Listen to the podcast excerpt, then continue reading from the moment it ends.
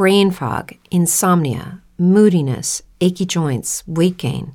Maybe you're thinking they're all just part of getting older, or that's what your doctor tells you. But MIDI Health understands that for women over 40, they can all be connected. Hormonal changes that happen during perimenopause and menopause are at the root of dozens of symptoms women experience, not just hot flashes. MIDI specializes in compassionate care for women in menopause. Their solutions are safe, effective, and FDA approved. Plus, they're covered by insurance. A convenient telehealth visit with a MIDI clinician can be your first step to getting personalized care. They'll tailor a treatment plan for your symptoms and health history so you can get back to feeling great. 91% of MIDI patients get relief from symptoms within just two months. When your body changes, your care should too. Book your virtual visit today at joinmidi.com. That's joinmidi.com. Thank you.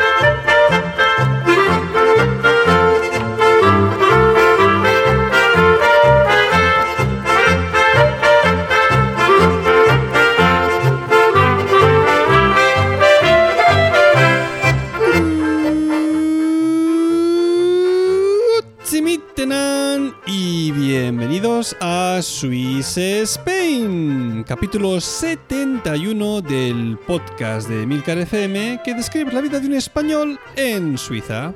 Soy Natán García y estamos en la tercera semana de marzo de 2019. Y como habéis visto en el título, os voy a hablar de mis bancos, porque como todos sabemos, antes de entrar en cuestión, hay muchos tipos de bancos, ¿verdad que sí? Tenemos, por ejemplo, un banco de sangre, de cual no os voy a hablar. Un banco de peces, que si bien son muy bonitos en los documentales, pues tampoco os voy a hablar de ellos. Tenemos los bancos de dinero. Y de estos, pues tampoco os voy a hablar. Así que como no va a ser de ninguno de esos bancos, os voy a hablar de los que son como asientos y más concretamente de mis bancos preferidos de Suiza, esos bancos famosos que hemos visto en tantas fotos que tienen unas vistas preciosas y que cualquier persona que viniese a visitar Suiza pues querría en un momento u otro sentarse en uno de ellos porque... Bueno, bueno, bueno. Pero Natán. Hombre, Jonathan, de, de- de buenas a primeras aquí ya estás, ¿eh? Dando, dando, dando el callo. A ver, a ver, yo salgo cuando tengo que salir, en los momentos importantes. Uy, sí, no veas qué importante es que vengas ahora aquí al principio a molestarme. No, a molestarte no, a darte un consejo. Venga, que después voy a hacer lo que me dé la gana con tu consejo. Pero a ver, ¿qué me aconsejas y, y por qué sobre todo? A ver, escúchame. Sí, dime.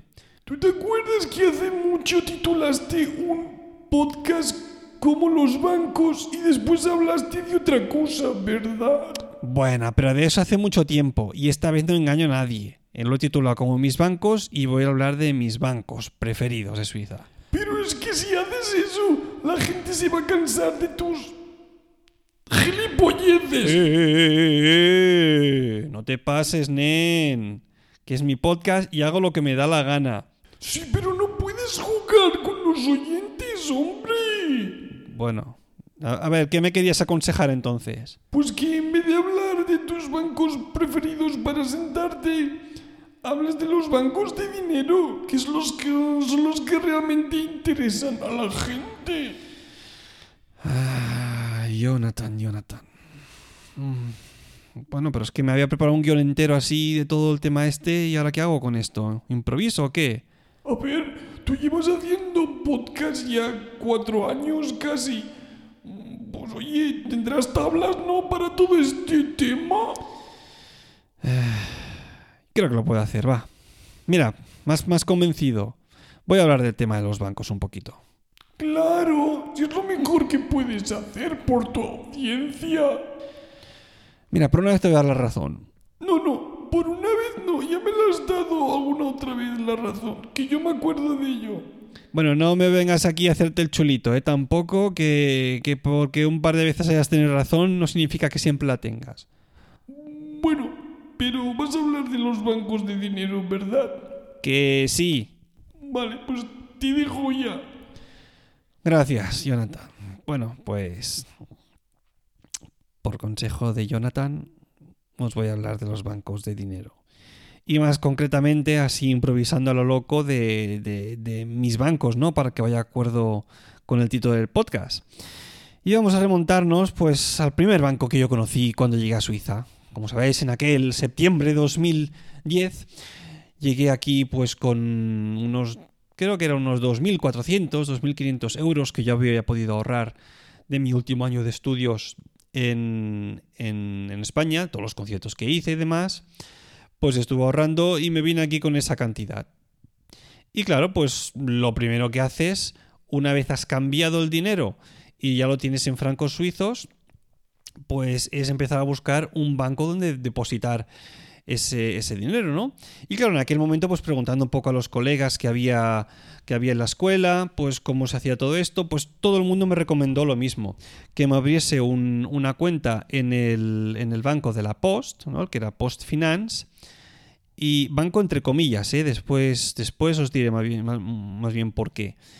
Y, bueno, pues allí que me fui con, con mi dinero y nada, pues... Eh, esto fue, por cierto, después de casi tres semanas de llegar, ¿eh? que entre papeleos y compras de abonos de tren y primeras clases, buscar alojamiento y demás, estuve ahí con dinero caliente durmiendo con el debajo de la almohada casi tres semanas.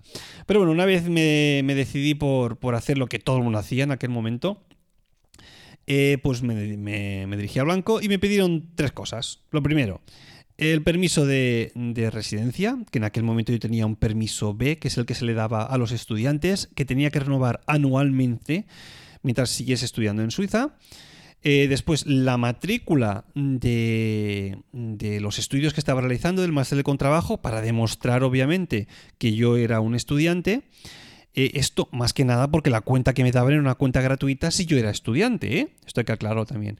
Y obviamente necesitan una dirección eh, para donde mandarte pues las diferentes cartas, informaciones y todo demás. No es necesario tener una dirección. Y por eso no pude eh, tenerla, abrir una cuenta hasta que no pasaron tres semanas porque ese fue el tiempo que necesité hasta encontrar a Francisca, la, la mujer argentina que me acogió allí durante año y medio aproximadamente, o dos años casi.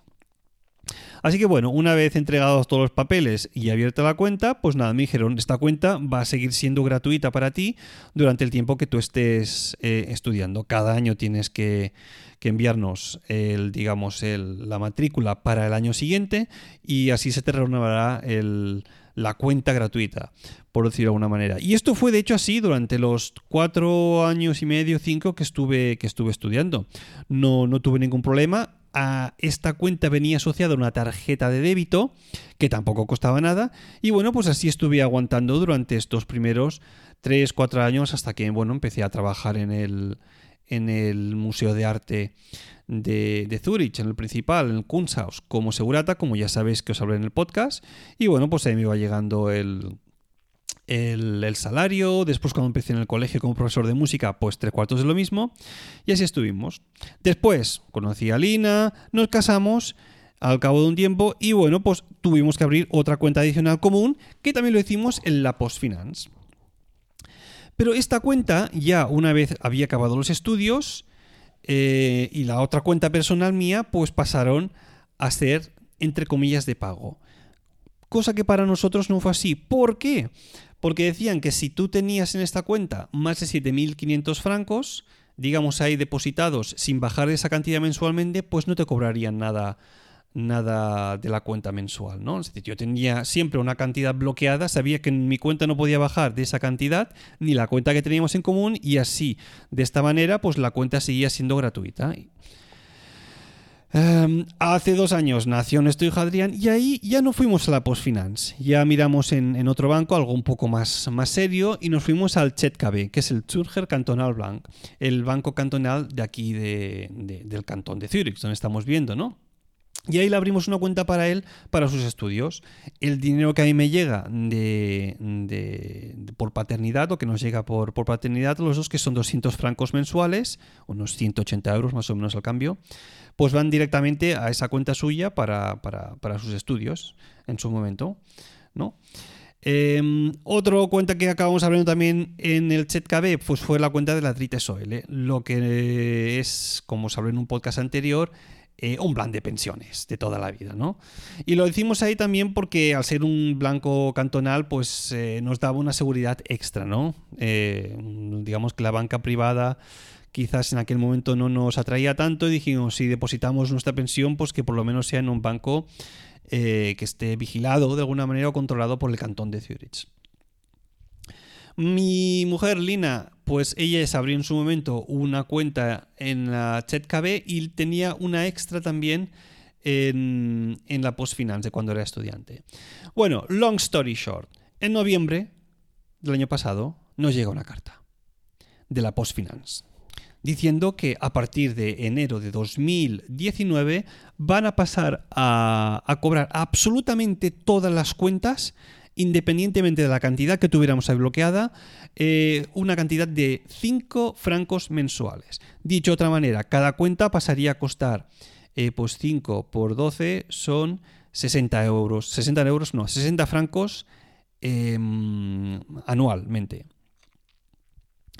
Y, claro, nosotros pensando, 60 francos anualmente, a no ser que tuvieras contratados con ellos, creo que era una especie de un fondo de inversión con unos 25.000 francos ahí bloqueados para el fondo de inversión, ¿no? O sea, nosotros pensamos, mira, esto ni de coña, vamos a... No he invertido nunca ni en, ni en bolsa, ni en un fondo de inversión, ni demás, con los pocos ahorros que tenemos si, queremos tener lo, suficiente para que unos años podernos permitir la entrada de un piso eh, para la hipoteca, pues mejor no jugar con esto, no sea que lo perdamos y sea nuestra culpa. Así que nada, hemos empezado a pagar en enero y febrero, pues estos 5 francos eh, mensuales que al final, pues si vas contando tres cuentas eh, de la Postfinance más la que ella tiene en la ChetKB, que también le, le cobran 5 francos mensuales. Pues estamos eh, del rollo de cuatro cuentas pagando pues 5 euros mensuales, lo cual hacen 6 por 4, 24, 240 francos mensuales, eh, anuales, perdón, más los 50 que nos cobran de la tarjeta de crédito asociada a nuestra cuenta común de la Postfinance, lo cual hace un total de unos 190 francos anuales por tener estas cuentas activas más la tarjeta de crédito, al cambio unos 240 euros. ¿eh? O sea, estamos, entre muchas comillas, tirando el dinero a la basura por tener unas cuentas ahí con las que trabajar, con las que nos ingresen nuestros salarios y que nos dan unos intereses pues realmente niños. Y claro, ¿qué pasó aquí en la Postfinance para que ellos de repente em, pues tuviesen que empezar a cobrar por las cuentas. Pues nos llegó en la carta esta que os decía antes que nos llegó en noviembre, nos decían que bueno, que el sistema no, no se sostenía, que los intereses que, que para ellos tenían que empezar a dar eran casi negativos y claro, lo último que esperas cuando tienes una cuenta en algún sitio es que los intereses sean negativos, es decir, que te vayan descontando dinero. Y esto es así porque el Banco de la Post que es estatal, no es en sí un, banco, no tiene una licencia como, como, banco, sería quizás casi más una caja de ahorros, creo, por compararlo, y ese es porque no pueden dar hipotecas ni tampoco créditos. Entonces, claro, yo lo que supongo que es lo que más más ganancias aporta un banco, que deben ser las hipotecas y los créditos, sobre todo las hipotecas, pues ellos son, eran un producto que no podían dar, que no pueden dar ahora, creo. Y, por eso pues es que no, el sistema no, no, se sostenía por eso ha empezado a cobrar estos 5 francos mensuales a, todo Cristo. Leí hace tiempo que creo que a principios de, los, de, este siglo em, aplicaron para, para tener una licencia de banco, pero aún que yo sepa no se la han concedido, o estará quizás al caer, ¿no? Entonces es complicado todo esto. Bueno, lo que os decía, las cuentas no salen tú. Eh, no puede ser que estemos pagando 290 francos anuales por, por nada, por algo que, no, lo único que nos permite es sacar dinero de, de, un cajero y hacer pagos por internet, ¿no? Yo entiendo que cada uno tiene su modelo de negocio, pero es que lo que realmente nos ofrecía era más bien poco. Así que bueno, eh, empezamos a mirar opciones por aquí, por allá, otros bancos que también dan. If you're a woman over 40 dealing with hot flashes, insomnia, brain fog, moodiness, or weight gain, you don't have to accept it as just another part of aging. The experts at MIDI Health know all these symptoms can be connected to the hormonal changes of menopause. And MIDI can help with safe, effective, FDA approved solutions covered by insurance. 91% of MIDI patients get relief from symptoms within just two months. Book your virtual visit today at joinmidi.com. Eh, cuentas eh, gratuitas tampoco nos interesaban y demás. Y al final hemos visto que, claro, como somos una familia, pues en algunos bancos ofrecen un paquete familiar y esto ya es más interesante. Así que bueno, después de mirar mucho, nos vamos a ir, no nos hemos ido de hecho, a UBS. ¿Por qué? Pues porque el primer año no nos cobran nada y a partir del segundo va a ser un total de 15 euros al mes.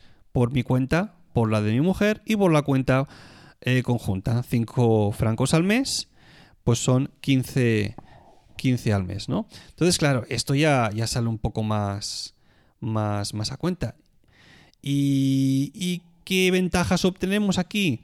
Pues, por ejemplo, el hecho de que la tarjeta de crédito no nos la van a cobrar y que vamos a tener absolutamente todas las cuentas centralizadas con UBS. Nos va a salir un, pelín más barato que con la otra. Y bueno, el, proceso es, es pues, similar al que, al que tuvimos que hacer cuando, cuando abrimos la cuenta de estudiante. Tú vas allí, pides hora, te asignan a una persona que te va a llevar todos los trámites y bueno, llegas el día, llevas allí tu, tu carnet de residencia, más que nada, y bueno, pues empiezas a abrir cuentas a punta pala, ¿no? Y es lo que hicimos, abrimos un total, creo que fue de 8 cuentas, eh, entre ella y yo, 8 o 9 creo. Es decir, la cuenta mía propia, más una cuenta de ahorros que me abren, más la cuenta de, de, la, de jubilación, más después por su parte estas tres mismas igualmente, más una cuenta eh, conjunta, 7 vamos, y después la cuenta para Adrián, que la cuenta de ahorro para sus estudios, ¿no? Un total de 8, pues firmando papeles por aquí y por allá. Y bueno, lo bueno es que vamos a tenerlo todo centralizado en un sitio que entrando en una única página web eh, del banco, pues vamos a poder ver absolutamente todo el dinero que tenemos. Por si en un futuro decidimos también, em, como os decía antes, pues poder eh, tenernos una, hipoteca, pues tenerlo ahí también más, más centralizado y sería más fácil también para ellos pues a la hora de, dar un sí o no. Porque teniendo las cosas tan desperdigadas, era, era un cachondeo esto. Unas cosas en la post, la otra en la chat KB y lo otro por aquí y por allá al final es un, es un lío. Pues bueno, dicho esto, me he pasado toda la, semana mm, pues descargando aplicaciones de móvil, de iPad, mm, poniéndote en cuentas por aquí y por allá, y hay un par de, trámites que no se pueden hacer de hecho por internet, ¿no? Como, hecho, como es el hecho del plan de pensiones, pues al no tener un e-banking asociado, no tener una manera de, loguearte por internet, pues hay que ir allí in situ al banco con un papel que nos han dado estos del UBS y decirle, mirad, a partir de ahora voy a tener mi plan de pensiones en este banco, aquí está el papel, que me hagáis una cuenta, me hagáis una transferencia de la cantidad que tenga hasta este momento y me la cerráis en, en, vuestro banco. Esto hay que hacerlo también con la cuenta de ahorros que teníamos de mi hijo Adrián. Lo mismo, un papelito, oye, el dinero lo transferís aquí y la cuenta se borra, Santas Pascuas. Esto es lo que hay. El resto de cosas pues hay que hacerlo manualmente. Tengo que irme a la, cuenta, a la cuenta de Post Finance que, que aún tengo y nada, pues transferir simplemente todo el dinero a la nueva cuenta. Y después nos tocará también al mismo tiempo pues ir otra vez a la Post Finance in situ para eh, cancelar todas las cuentas y bueno, ver si hay alguna cosa que hay ahí que quede de saldo, de tarjeta de, crédito, cualquier historia, pues bueno, saldar todas las cuentas y decir, ah, muchas gracias, pero adiós muy buenas. Mejor preferimos tenerlo todo centralizado en, un sitio. A ver, aquí hay una cosa que, que quizás conviene explicar también, que es el hecho de la seguridad del tema de las cuentas en los bancos. Y sí que es realmente yo lo considero súper seguro si lo comparo con lo que yo he vivido en España, pero al mismo tiempo es un coñazo esto de la seguridad. ¿Por qué? A ver, yo tengo una cuenta en España aún en ING Direct. Y en, ING Direct, cuando me voy al, a la cuenta del, del ¿cómo se dice? En, la página web, por ejemplo, en internet, pues bueno, ahí me, me, hace meter mi DNI, mi fecha de nacimiento y el número que tengo, ¿no? Y ya está, y tú entras dentro. Si alguien sabe mi número de DNI y mi fecha de nacimiento, ya tiene dos datos y el pin este que tengo yo de seis números, pues yo teóricamente soy el único que lo conoce, ¿no? Pero no necesitas nada más para loguearte. Una vez ya estás dentro, pues empiezas a hacer todos los trámites que necesites. Aquí en Suiza es un pelín más complicado porque en, en UBS, que es donde estamos ahora, nos ha llegado, y esto es nuevo porque no lo teníamos antes en la Postfinance, una, una tarjeta de acceso. Y esta tarjeta de acceso, que es cada uno personal, una tengo yo y la otra mi mujer Lina, pues la tenemos que insertar en un aparatito que te envían que, que yo supongo que hay dentro de haber algún tipo de algoritmo que está asociado al PIN de esta tarjeta de acceso. Y, y que bueno, una vez tú metes la tarjeta de acceso ahí dentro, que tiene que llevar asociada también un pin esa tarjeta de acceso que tú le das, pues con las referencias de los números que te dan en internet, te puedes loguear en, internet, ¿no? Ah, esto suena muy complicado porque de hecho lo es la primera vez que lo haces. Por eso, por suerte, UBS ha desarrollado un sistema que una vez tú entras en la web y metes el número de contrato que tú tienes, pues aparece ahí un, código QR. Entonces, ¿Cómo entras tú realmente a Internet, a tu página web? ¿no? Pues coges el teléfono y han creado una aplicación que se llama eh, UBS Access, creo, o Access App. Entonces, ahí abres la aplicación y con la, la cámara reconoce el código QR y supongo que por internet se comunica con, la, con, el banco y dice, ah, sí, mira, este tiene el teléfono que está asociado también a la cuenta y demás, pues pam, se te desbloquea. Y es una cosa bastante más, más rápido. Porque claro, si lo tuviéramos hacer, que hacer siempre con, con, este, con este aparatito que te dan, sería un coñazo sería un coñazo. Y es que antes esto era un coñazo, porque yo lo tenía que hacer de esta manera sí o sí, siempre con la, con, la aplicación o con la página de internet de la post final, ¿no? Meter todos los datos, meter la tarjeta que yo tenía en el aparatito este, poner el número que me salía en internet, después eh, una vez yo le ponía el número de la tarjeta, el PIN, digamos, me salía otro número que tenía que volver a, a, poner en la página web y era un coñazo padre. De esta manera es mucho más, más, más rápido. Os dejo para que veáis en, el Instagram del, podcast eh, la foto de los dos aparatos, el que usábamos antes y el que a partir de ahora usaremos, aunque supongo que bastante poco, ¿no? Porque teniendo el método de acceso este por, por internet, pues bueno, será, será más rápido todo.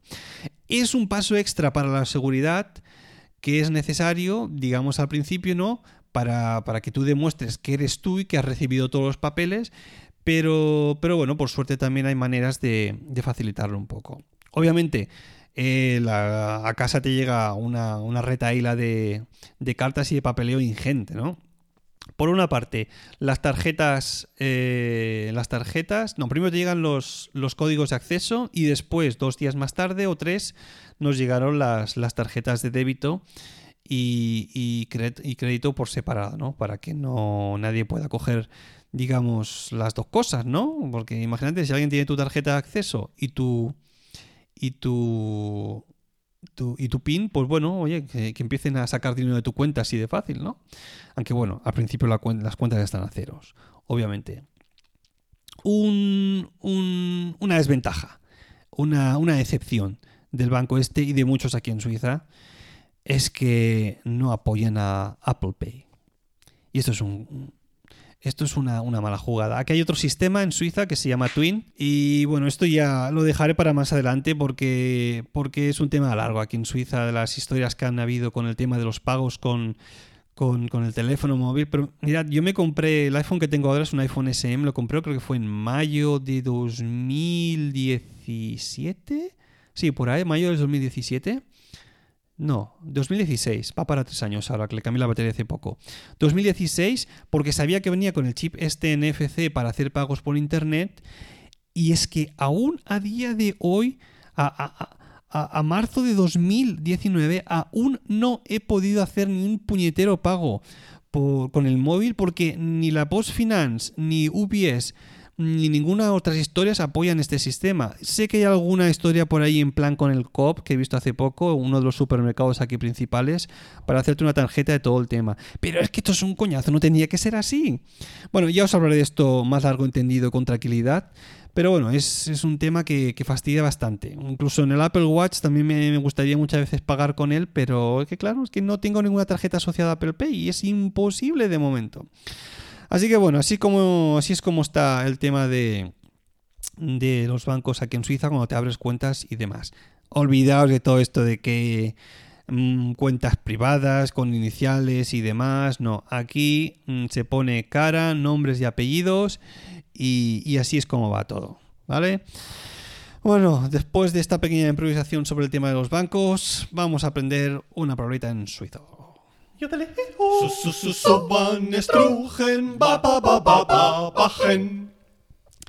Y hoy, obviamente, pues ya que esto va de pasta de dinero, pues vamos a ver cómo se dice la palabra dinero en suizo. Si en alemán se decía Geld, G-E-L-D, en, en suizo alemán esto suena algo así como Gald. Yo lo escribiría con A, es decir, G-A-L-D. Pero ojo, porque no os lo estoy diciendo esto de manera aleatoria, sino porque muchas veces aquí en Suiza escucharéis que al final de las frases dicen algo así como Gal. Y eso, aunque puede sonar como la palabra dinero en suizo alemán, tira la A más dirección hacia una E. Y este Gal significa algo así como no. Es decir, es una coletilla muy utilizada. ¿No? ¿Entendés lo que quiero decir, verdad? Gal, pues os lo dejo ahí escrito porque yo escribiría este segundo gel, este, esta especie de no, como G-E-L-L o G-A con diéresis L-L. ¿no? He visto dos variaciones por ahí en internet y es algo que realmente se, se escucha mucho. Gal sería más bien dinero y el gal sería, como os he dicho antes, pues ese típico no. Y por el tema de los bancos, esto va a ser todo. Déjame que me haga un poco de autopromoción porque a principios de esta semana se ha publicado un nuevo capítulo de Cinema TV, donde no he hablado ni una peli, ni una serie, ni un documental, ni una serie de monólogos, no, he hablado de un concierto. Un concierto mmm, de, de, la gran, de la maravillosa, de la única, de la gran especial, de la mejor cantante que tenemos en estos momentos, de Taylor Swift. Así que si lo queréis escuchar, ya podéis hacerlo en cualquier momento, en eh, Cinema TV, creo que es el capítulo número 19. Bueno, y ahora sí, esto ha sido ya todo. Ya sabéis que para contactar conmigo tenéis el email swissspainpodcast.com, la cuenta de Twitter arroba swissspain o los comentarios en el blog de Emilcar. Y si os sentís generosos, pues podéis colaborar en la compra mensual de pañales con una pequeña contribución en el enlace de PayPal que encontraréis siempre en las notas del podcast. Gracias por escucharme y hasta la próxima.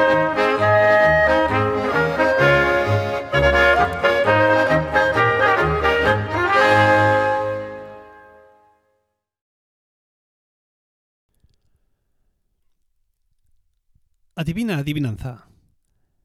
Este banco está ocupado por un padre y por un hijo. El padre se llama Juan y el hijo, ya te lo he dicho. ¿Cómo se llama el hijo? Bueno, ¿qué esperabais? Es que me había preparado el final este con el tema de los bancos para sentarse y, no se me ocurre nada con el tema de los bancos de dinero. Así que bueno, escribid vuestras respuestas con el hashtag arroba mis en Twitter o por email a la dirección que ya sabéis. ¿Cómo se llama el hijo? Uh -huh. Hasta próxima. Dale más potencia a tu primavera con The Home Depot. Obtén una potencia similar a la de la gasolina para podar, recortar y soplar con el sistema OnePlus de 18 voltios de Ryobi desde solo 89 dólares. Potencia para podar un tercio de un acre con una carga. Potencia para recortar el césped que dura hasta dos horas. Y fuerza de soplado de 110 millas por hora. Todo con una batería intercambiable. Llévate el sistema inalámbrico OnePlus de 18 voltios de Ryobi. Solo en The Home Depot. Haces más. Logras más.